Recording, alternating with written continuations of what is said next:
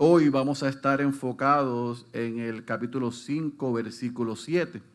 Pero a modo de repaso y para ayudarnos a ubicarnos y también para la iglesia hermana sepa lo que estamos hablando, estamos en medio del sermón más importante de la historia, enseñado por el mejor predicador de todos los tiempos, nuestro Señor Jesucristo. Y Jesús, allá en un monte en Galilea, comienza a enseñar a sus discípulos y a los seguidores sobre principios y las características de aquellos que le iban a seguir, que le estaban siguiendo, pero también principios y características para el cristiano de hoy. Y él se enfoca en la primera parte de este sermón, de este discurso y de esta enseñanza, en lo que se conoce como las bienaventuranzas. Y dijimos que bienaventuranza significa dichosos, felices, alegres, los que, y Jesús comienza a detallar quién es bienaventurado, quién es dichoso y quién es feliz. Por las pasadas semanas vimos las primeras cuatro bienaventuranzas. Y la última vez que yo enseñé, le dije que esas, esas primeras cuatro bienaventuranzas eran enfocadas en la relación del creyente con Dios. O sea, de manera que vertical. Hablamos de que los creyentes, los seguidores de Cristo, los discípulos, discípulos de Cristo deben ser pobres en espíritu, deben llorar al reconocer su condición espiritual, deben ser mansos, deben ser humildes. La semana pasada, en la semana pasada el pastor Marcos nos dijo que el bienaventurado, el dichoso y el feliz debe tener hambre y sed de justicia, o sea, hambre y sed por la rectitud de Cristo, reconociendo que en el aquí y en el ahora nosotros anhelamos eso, crecemos en eso, pero nuestra meta final no es aquí, es un día cuando estaremos glorificados. Así que como creyentes eh, dijimos que es mucho más fácil practicar estas bienaventuranzas, estas primeras bienaventuranzas, porque se trata de mi relación con Dios. De una manera u otra, sí es con Paco, sí es con Jay, sí con Ezequiel, pero primordialmente es en mi relación con Dios. Pero de hoy en adelante, cada una de estas bienaventuranzas que vamos a seguir viendo es en mi relación con otros de manera horizontal. Y ahí es que la cosa se pone difícil. Dijimos porque que yo reconozca mi pobreza en espíritu y mi condición espiritual a Dios y yo llore delante de su presencia, es, es más fácil que yo ir a donde Ye y humillarme o ir a donde Paco y pedirle perdón. Pero Jesús, y recuerda otra vez el contexto a quien le está enseñando y hablando, aquel Pueblo judío que esperaba un Mesías, un rey que iba a liberarlos de Roma en aquí, en el ahora, iba a establecer su reino. No solamente estaba escuchando cosas que habían escuchado antes, Él las está ampliando, las está modelando, pero también les está enseñando para que ellos pudiesen comparar con aquellos líderes religiosos que hablaban de parte de Dios, pero se comportaban diferente a lo que decían. Entonces cada cristiano debe mirar estas bienaventuranzas y decir, yo estoy practicando esto, yo estoy viviendo de esta manera, porque estos no son requisitos para ser salvos. Estos son los frutos que debe haber en nuestras vidas porque hemos nacido de nuevo. Y hoy nosotros queremos enfocarnos en esta quinta bienaventuranza en el capítulo 5, versículo 7 de Mateo, y le pido que vaya allá. Evangelio según Mateo capítulo 5 versículo 7. Vamos a hablar sobre los misericordiosos.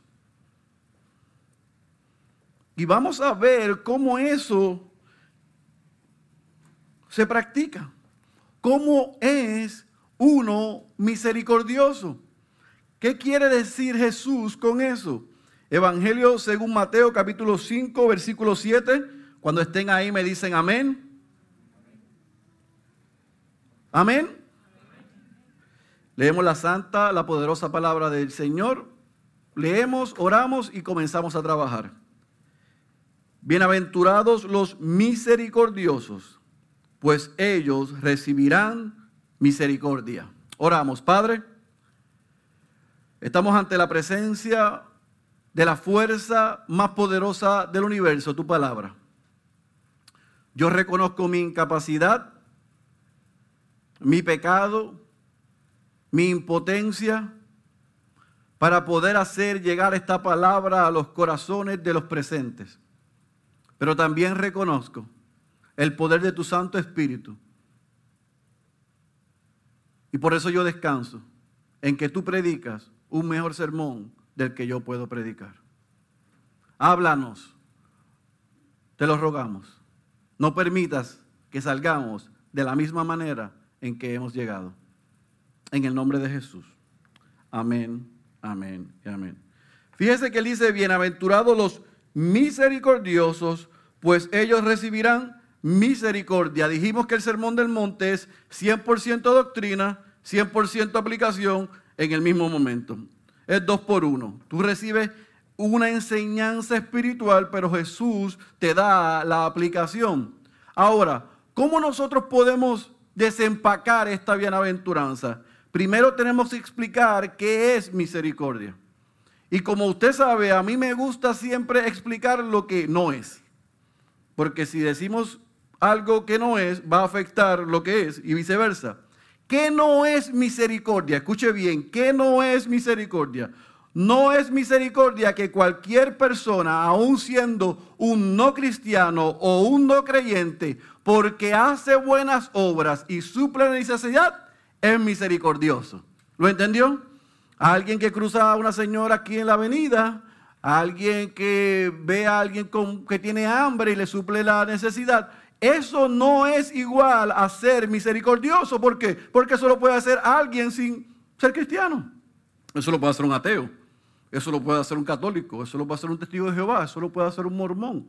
Eso lo hace la Cruz Roja.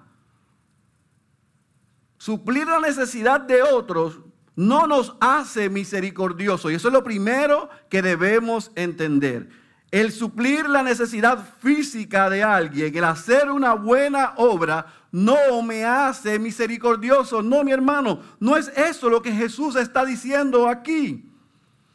La misericordia, igual que cualquier otra bienaventuranza y a cualquier otro fruto del Espíritu, es, producido en la vida del cristiano por una intervención divina. Yo no me levanté esta mañana misericordioso. Y usted tampoco. Para ser misericordiosos, lo somos porque hemos recibido primeramente misericordia. Una persona que no ha reconocido a Jesucristo como Señor, como Salvador y vive rendido y sometido a Él, no puede ser misericordioso. Es importante que entendamos que dar y suplir necesidad y hacer buenas obras no hacen a una persona misericordiosa. Entonces, Pastor Félix, ¿qué es ser misericordioso?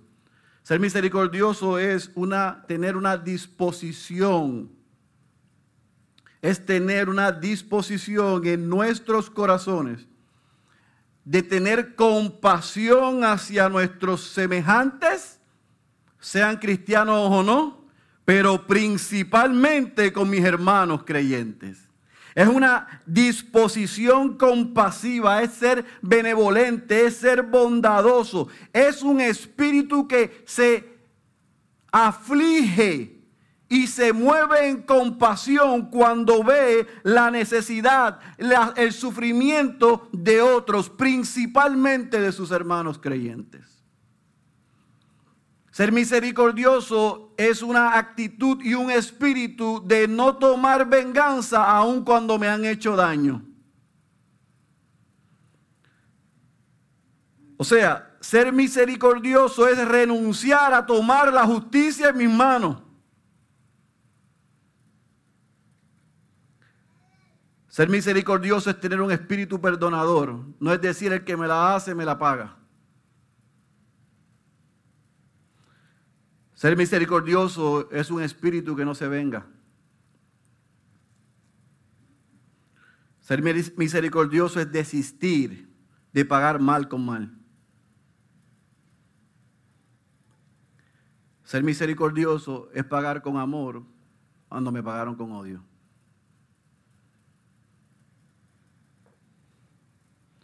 En síntesis, querido hermano, misericordia es no pagar con el mismo mal que me hicieron. Sino que aquel o aquellos que me hicieron mal, porque yo he recibido misericordia de Dios a través de Cristo cuando yo no la merecía, yo se la extiendo aun cuando no se la merece. Otra vez, Jesús está dando valores de un reino que es al revés. Cuando Juan el Bautista y Jesús dicen el reino de los cielos se ha acercado, está hablando de un reino que es al revés, que tiene los valores al revés de este mundo, porque no es de este mundo. Aquí el mundo dice que el que me la hace, me la paga. Y cuando a mí me tratan de tomar el pelo, que yo no tengo, yo me ofendo. Cuando alguien cree que es más listo que yo, yo me molesto. ¿Y qué quiero en mi naturaleza pecaminosa? El que me, que me, pega, dale para atrás. Jesús está diciendo, no, así no se vive en el reino de los cielos. No, así no se responde como un ciudadano del reino de los cielos. No, tú no pagas con mal, tú pagas con bien. Tú te compadeces porque entiendes la condición de aquel que te ha hecho mal. Y en vez de pagarle con mal, le pagas con bien. No es solamente que lo perdonas, es sino que deseas hacer algo bueno, hacer un bien para él o para ella. ¿Está conmigo? Cada vez que yo predico esto, a mí me duele, pero las caras son las mismas. No importa si estoy en Puerto Rico, en Estados Unidos, en México o en Colombia. Las caras son las mismas. O sea que como cristiano yo tengo que renunciar a pagar con mal aquel que me hizo mal en mi niñez y me marcó, sí. O sea que yo tengo que hacer al libre aquel o aquella que me ha marcado por toda la vida, sí. O sea que el odio, la ira, el rencor, el resentimiento que yo guardo, no tengo derecho, correcto.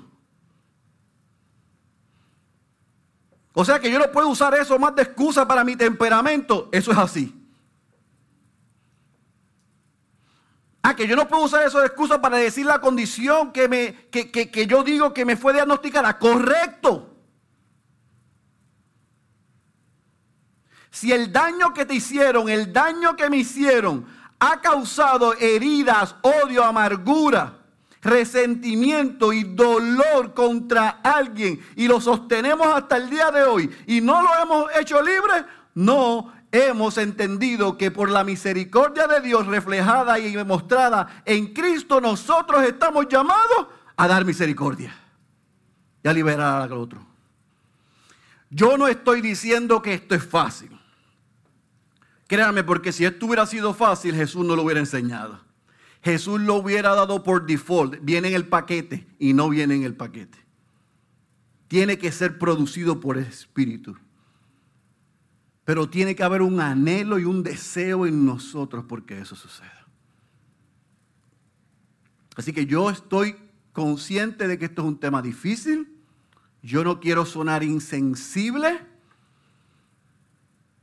porque cada uno de nosotros o hemos sido lastimados y marcados por otros, pero habemos algunos aquí que hemos lastimado y hemos marcado a otros también.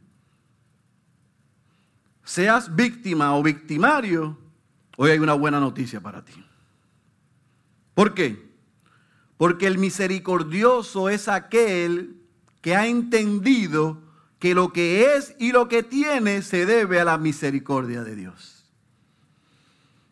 ¿Cómo así, Pastor Félix? Bueno, si hemos dicho que cada una de estas bienaventuranzas no están aisladas, sino que se relacionan la una de la otra, el misericordioso entiende que ha recibido misericordia porque es a través del Espíritu Santo de Dios que yo reconozco mi pobreza en espíritu, que yo sé mi condición espiritual.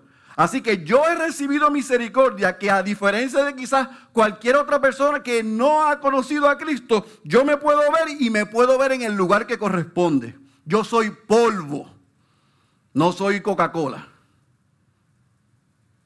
Yo soy polvo. Así que hemos recibido misericordia porque reconocemos nuestra pobreza en espíritu. Hemos recibido misericordia porque cuando reconocemos nuestra pobreza en espíritu, eso nos lleva a llorar delante de la presencia de Dios y se nos promete consolación. Hemos recibido misericordia porque a pesar de que queremos destacarnos y hablar eh, y llamar la atención, reconocemos que debemos ser mansos y debemos ser humildes. Reconocemos que hemos recibido misericordia porque como nos enseñaron la semana pasada, en vez de tener hambre y sed por comida, el creyente tiene hambre y sed de justicia, de rectitud, de parecerse más a Cristo. Cada una de estas bienaventuranzas lo que nos demuestra a los creyentes es que hemos recibido misericordia. Por ende, no debemos negársela a nadie. Charles Spurgeon dijo, ellos no eran misericordiosos porque tuvieran por naturaleza un corazón tierno, sino que eran misericordiosos porque Dios los había hechos pobres en espíritu. No eran misericordiosos porque hubieran tenido ancestros generosos, sino que eran misericordiosos porque ellos mismos habían llorado y habían recibido consolación. No eran misericordiosos porque buscaran la estima de sus semejantes, sino porque ellos eran mansos y humildes y estaban heredando la tierra. Y deseaban que otros pudiesen gozar como ellos de la bienaventuranza del cielo. No eran misericordiosos porque no pudieran evitarlo, sintiéndose obligados a hacerlo debido a algún apremio del que hubieran querido escapar gustosamente si hubiesen podido, sino que eran gozosamente misericordiosos pues habían tenido hambre y sed de justicia y fueron saciados. El hecho, escuche bien, que mostraran misericordia a otros era el inevitable resultado de lo que el siempre bendito Espíritu de Dios había hecho a favor de ellos y había obrado en ellos. Ahí hay un Walgreen al cruzar la calle. Usted no puede ir a la farmacéutica a pedirle una receta de misericordia. Ni la va a encontrar en una góndola. Ni se la van a enseñar en la clase de esta tarde en Zoom.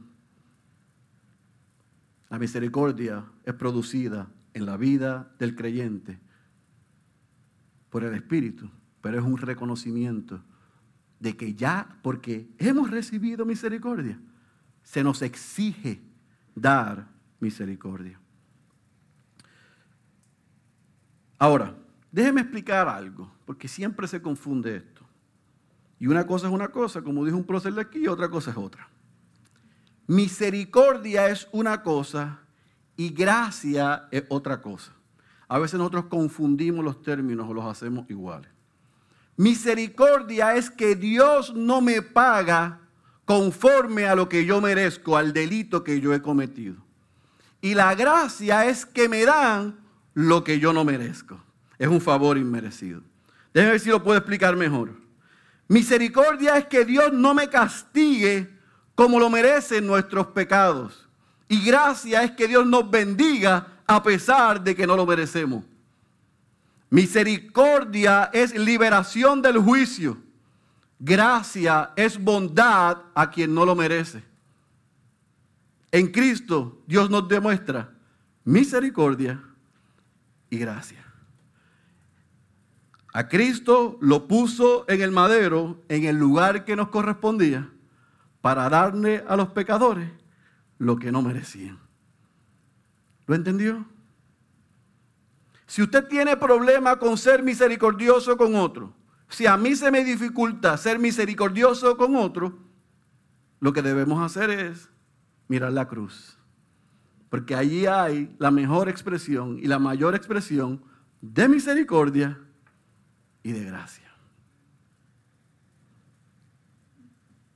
Ahora, aquellos que hemos recibido misericordia, o sea, no nos pagaron con lo que merecíamos, no nos castigaron con lo que merecíamos, nos liberaron del juicio que merecíamos y nos dieron la gracia, el favor inmerecido, la justicia de Cristo y salvación. ¿Somos compasivos con otros? ¿La extendemos a otros? Si usted es como yo,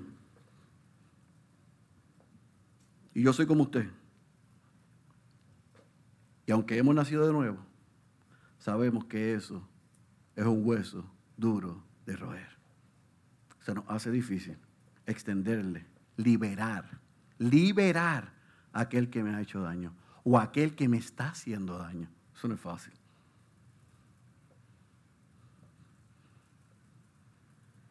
Hay muchas cosas que yo en mi casi 15 años, para 16 años de pastor, he aprendido.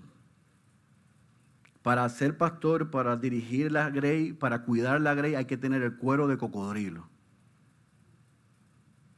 Eso es, si no, si tú eres muy blandito y si tú eres muy sentimental, vete a vender China, porque esto no lo puedes hacer.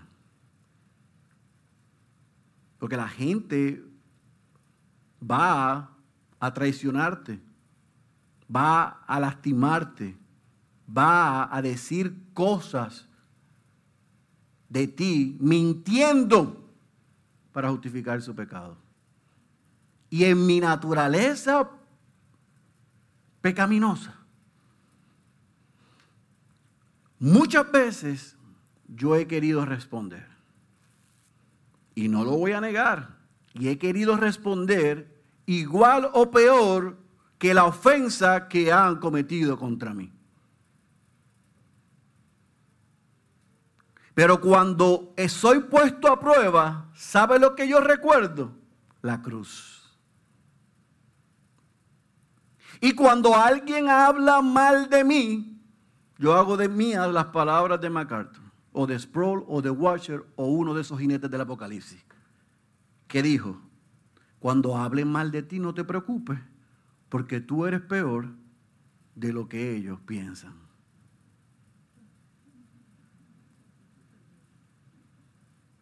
Y se me quita. Es como la rana René. Me recuerdo de eso y se me quita. Se me quita. No es justo, es injusto. Están mintiendo. Pero somos bienaventurados y benditos. No lo digo yo, lo dice Jesús. Cuando digan cosas contra nosotros, mintiendo. Entonces, en vez de yo pagar con mal, yo tengo que extender bien porque he recibido misericordia y se me ha liberado de mi castigo, yo debo pedirle al Espíritu que me ayude a liberar del castigo a otro. Si no, no puedo hacer lo que tengo que hacer. Pastor Félix, eso se escucha bien, pero ¿dónde usted ve eso en la Biblia? Bueno, como no tengo pantalla, note esto. Génesis capítulo 14, versículo 1 al 16 el relato bíblico nos muestra a Abraham mostrando misericordia sobre su famoso sobrino Lot. Génesis capítulo 50, versículo 15 al 21, nos muestra a José dando y extendiendo misericordia y, y liberando a sus hermanos. Con hermanos así yo no quería enemigos. Números capítulo 12, versículo 13, vemos a Moisés mostrando misericordia a su hermana Miriam. Primera de Samuel, capítulo 24, 1 al 22, capítulo 26, 1 al 25. David, con la vida de Saúl en sus manos, muestra misericordia. Y yo me quiero detener ahí porque yo sé lo que usted está pensando. Yo he predicado tres de las cinco bienaventuranzas y he usado como ejemplo a las mismas personas. Yo sé que lo estaba pensando. Pero esos no son los mismos que eran pobres en espíritu. Pero esos no son los mismos que eran humildes. Ahora son los mismos que son mansos, sí, porque una evidencia de pobreza en espíritu, de llorar por mi pecado, de mansedumbre y de hambre y de justicia es que yo soy misericordioso. Y por eso es que una y otra vez vemos a los mismos hombres y a las mismas mujeres practicando estas cosas. Ahora, si usted no le convence a esos hombres, nuestro mejor ejemplo es el mismo Dios. El apóstol Pablo en Efesios capítulo 2, versículo 4 y versículo 5 lo expresa de una manera que a mí me fascina. Pero Dios, que es rico en misericordia, por causa del gran amor con que nos amó, aun cuando estábamos muertos en nuestros delitos, nos dio vida juntamente con Cristo. Y me encanta el paréntesis, por gracia habéis sido salvados. Que es rico en misericordia. Al Dios que tú le sirves y al Dios que yo le sirvo, nos ha mostrado una y otra vez misericordia. No solamente cuando vemos la cruz debemos convencernos, es que nuestra vida diaria como creyente, usted sabe que no se nos paga como merecemos por nuestras acciones. Ahora, fíjese que la primera parte dice, bienaventurados los misericordiosos, pues ellos recibirán misericordia. Y usted puede estar pensando, pero eso me confunde, Pastor Félix, porque usted dijo que los que son misericordiosos lo son porque han recibido misericordia de parte de Dios en Cristo. ¿Cómo que si ya yo recibí misericordia, soy misericordioso y me dice Cristo que recibiré misericordia? Eso como que no tiene sentido, podrían decir algunos. Es porque lo que está estableciendo aquí otra vez Jesús es que tú y yo damos misericordia no para que sean misericordiosos con nosotros. Nosotros extendemos misericordia porque ya Dios fue misericordioso con nosotros, pero como aún vivimos en este lado de la eternidad y en este cuerpo pecaminoso y aún el mal que no quiero hacer, lo hago, estoy llamado a diariamente extender misericordia para que recibir la misma cosa. Es un proceso continuo, mi querido hermano.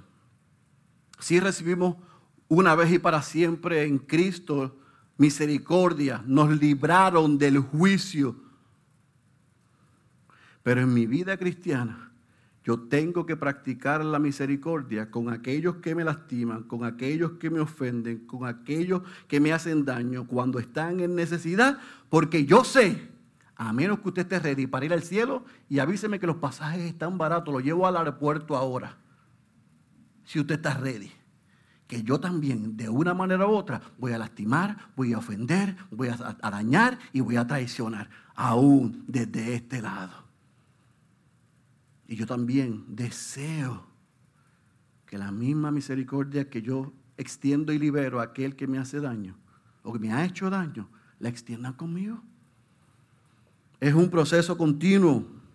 Arcis Sproul dijo, la misericordia de Dios no es una recompensa ganada por mostrar misericordia a los demás. Más bien, aquellos que reconocen la magnitud de la misericordia que Él les ha mostrado, tratarán a los demás como su Padre los ha tratado. Una y otra vez.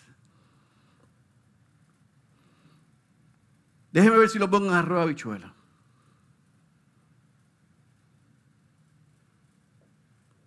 Nada mueve tanto a alguien como el reconocimiento maravilloso de que mis pecados han sido perdonados.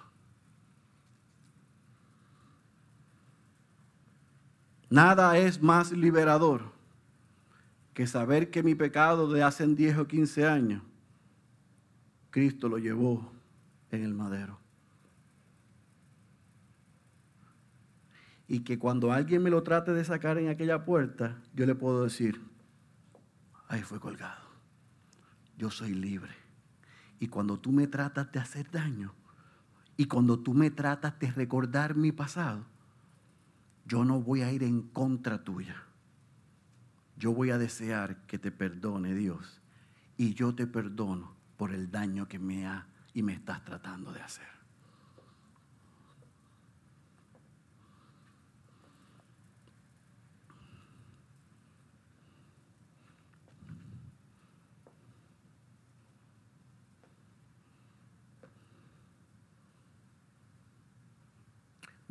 Medite, un momento en esto.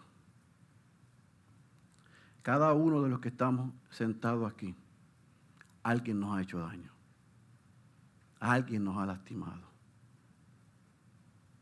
de una manera u otra hemos sido marcados por el pecado de otros. No solamente por nuestro propio pecado, sino por el pecado de otros. Injustamente. ¿Qué culpa tiene un niño de tres o cuatro años que abusen física o sexualmente de él o de ella? Si hay alguien aquí así que ha creído que usted fue culpable porque le dijeron que era muy coqueta, porque se reía o porque era muy coqueto, y esa fue la razón por la que le hicieron daño, eso es mentira de Satanás. Porque no hay razón para que alguien le haga daño y abuse y le quite y le dañe la inocencia a alguien. Ahora, si eso sucedió, ¿qué ha pasado desde ese día? Si alguien en quien tú confiaste y dijo, te amo para siempre, se le olvidó o a ella se le olvidó y te hizo daño y te marcó física, emocional, mente. Si la gente que ha prometido amarnos, cuidarnos, que le hemos depositado nuestra confianza, nos traicionaron y nos fallaron, todos aquí sabemos lo que es eso. Todos. Pero ¿sabe lo que produce el pecado? No solamente la marca del dolor, sino el creer que tenemos derecho para guardar resentimientos de odio contra otros. Y ese es el problema que tenemos muchos padres. Padres temerosos. Que porque fueron marcados por otros, hacen dos cosas. O dejan a los hijos a lo loco o le transmiten sus temores y marcan a sus hijos y a sus hijas para siempre. Porque como otros le dañaron a ellos, creen que todos los van a dañar a ellos. Y es, es una cadena es, horrible. Eso es lo que produce el pecado. Porque no hemos entendido que no tenemos derecho para retener y mantener preso a ese opresor. No tenemos derecho para guardar resentimiento. Pero usted no sabe lo que me hizo. No, yo no sé lo que te hizo. Yo sé lo que a mí me hicieron y lo que yo he hecho. Y en ambas cosas, misericordia y gracia yo he recibido y usted también. Eso no es fácil, no es fácil. Por eso necesitamos que sea una intervención divina.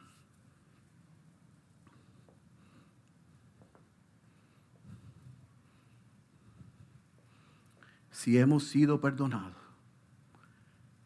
estamos llamados a perdonar. Estamos llamados a liberar. Y estamos llamados, y esta es la parte más difícil, como dice Pablo, en cuanto esté de nosotros, estar en paz con todos. Yo sé, escuché bien lo que voy a decir, yo sé que muchos de nosotros hemos experimentado el amor y el perdón de Dios en Cristo. Y cuando hemos nacido de nuevo y, y estamos conscientes de ese suceso o esos sucesos que nos dañaron y nos han marcado, Hemos ido a Dios para que nos dé no solamente las fuerzas, sino la voluntad para perdonar y liberar a la persona. Y hemos tratado de estar en paz con la otra parte, pero la otra parte no quiere. O no está. No hay problema. La palabra no dice que estás obligado a que el otro esté en paz contigo. Es que tú hagas todo lo posible, yo haga todo lo posible para estar en paz. Y si no está, liberarlo. ¿Se entiende lo que estoy diciendo? liberarlo o liberarla. Eso es mostrar misericordia. Ahora, la pregunta para concluir y aterrizar este avión. Usted y yo somos misericordiosos. Sí, todas las bienaventuranzas van a terminar con alguna pregunta para nosotros. Todas. Somos misericordiosos. O hay un espíritu de venganza en nosotros. Solapado, maquillado y bien administrado. Eso es lo que yo digo, ¿verdad?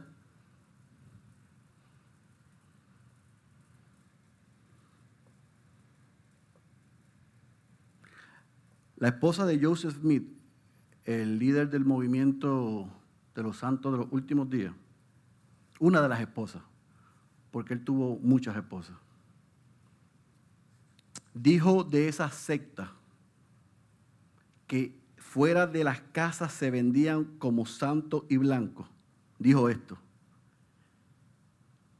si las paredes y los techos de nuestros hogares hablaran y contaran lo que hay dentro, no habría movimiento. Mi pregunta para usted, por más que maquillemos y actuemos como si no ha pasado nada, si pudiésemos sacar el corazón y darle labios, que dijera que estamos guardando?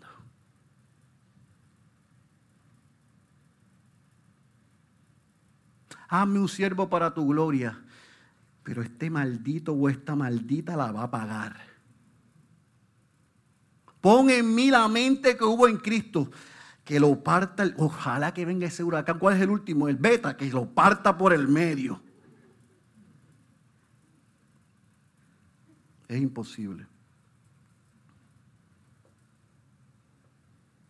Ahora saben lo que estoy hablando, ¿verdad? Hay espíritu de venganza y un espíritu de compasión. O hay carga ¿Sabe? Hay cosas que están inconclusas que a mí me cargan. Que yo quisiese que fueran diferentes. Que yo deseo que Dios haga algo. Pero yo no estoy feliz, pero tampoco estoy que deseo que lo lleve, lo parta un trueno. Es que me carga. Me duele ver la situación. ¿Y a ti?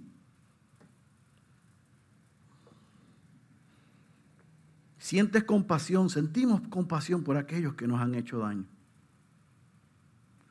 o todavía el día de hoy lo que tenemos es amargura e ira.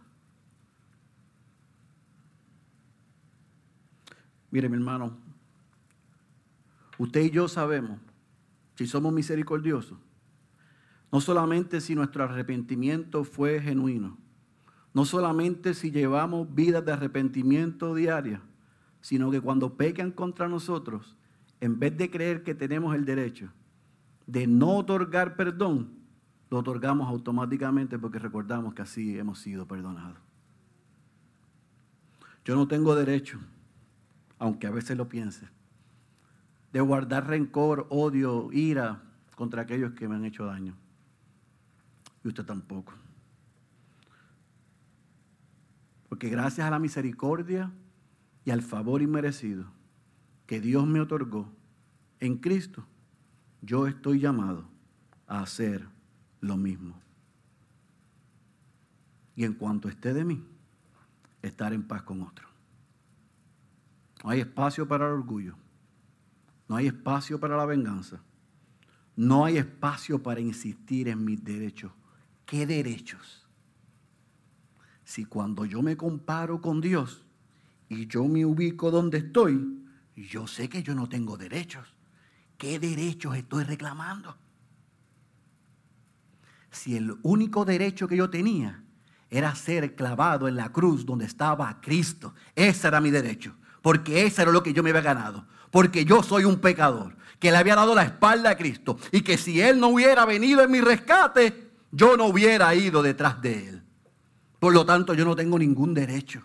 No tengo derecho de recibir la salvación tan grande y tampoco tengo derecho de negarle el perdón a otros. Eso es misericordia. Así que seamos como Cristo. El Dios encarnado, el que nunca pecó, el que nunca le hizo daño a nadie, el que vino a buscar y salvar al perdido. Ahí estaba, en aquel madero, clavado en aquella cruz, sufriendo el dolor y la angustia.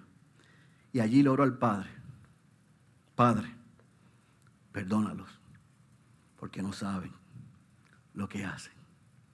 Padre, perdónalos, porque no son ellos, es Satanás. Padre, perdónalos, porque ellos son víctimas de su pecado. Ah, pero pastor, eso es mucho pedir, como que yo sea como Jesús. Bueno, si el estándar es muy alto,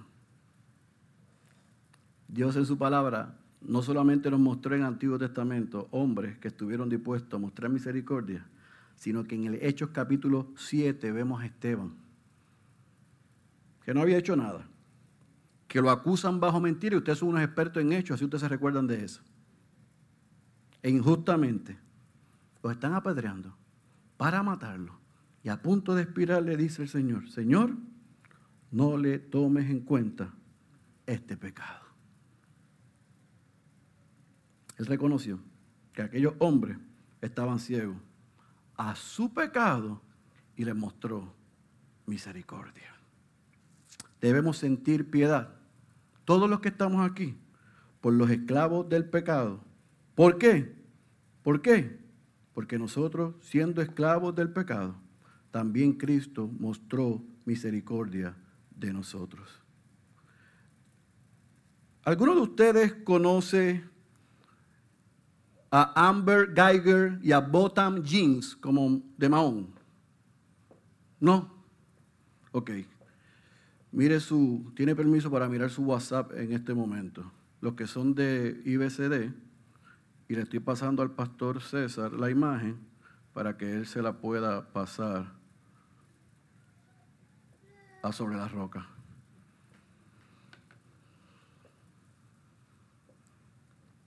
Amber era una oficial de seguridad, policía, en el estado de Texas, en la ciudad de Dallas. Regresando a su casa, supuesta y alegadamente a su complejo de vivienda, ella dice que se bajó en el piso equivocado y por ende entró al apartamento equivocado y cuando entró se encontró a Botam Jeans, un chico de Santa Lucía, contable, creyente, que los vecinos decían que lo escuchaban cantar gospel en su hogar. Y lo vio y ella dice que se asustó y le disparó mientras él estaba comiendo mantecado de vainilla, viendo televisión y lo mató. El caso que pasó en septiembre o diciembre de 2018 se extendió casi un año. Y ella dice y fue su defensa que lo hizo porque pensó que Botan entró a su casa a robar. Así que ella lo que hizo fue en defensa propia y lo mató.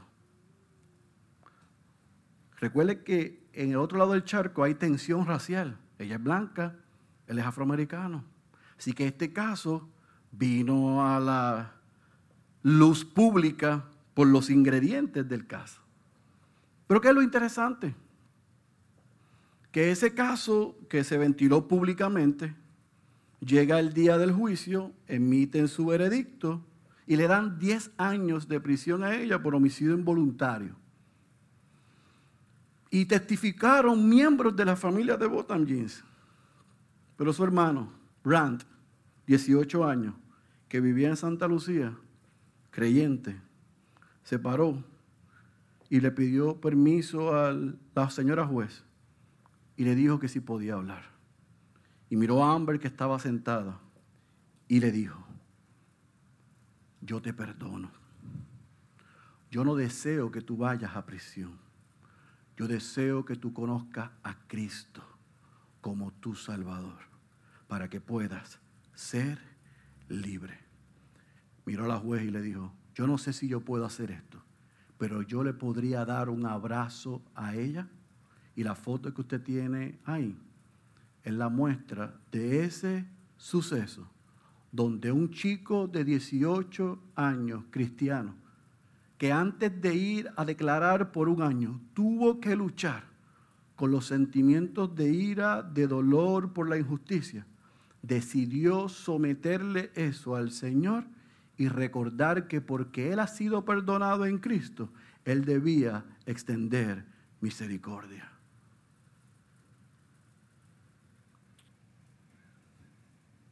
Al joven le han querido hacer un sinnúmero de entrevistas y él se ha negado a todas, porque él dijo, yo no tengo nada que decir públicamente que lo que ya yo dije, lo que yo recibí, yo lo estoy extendiendo.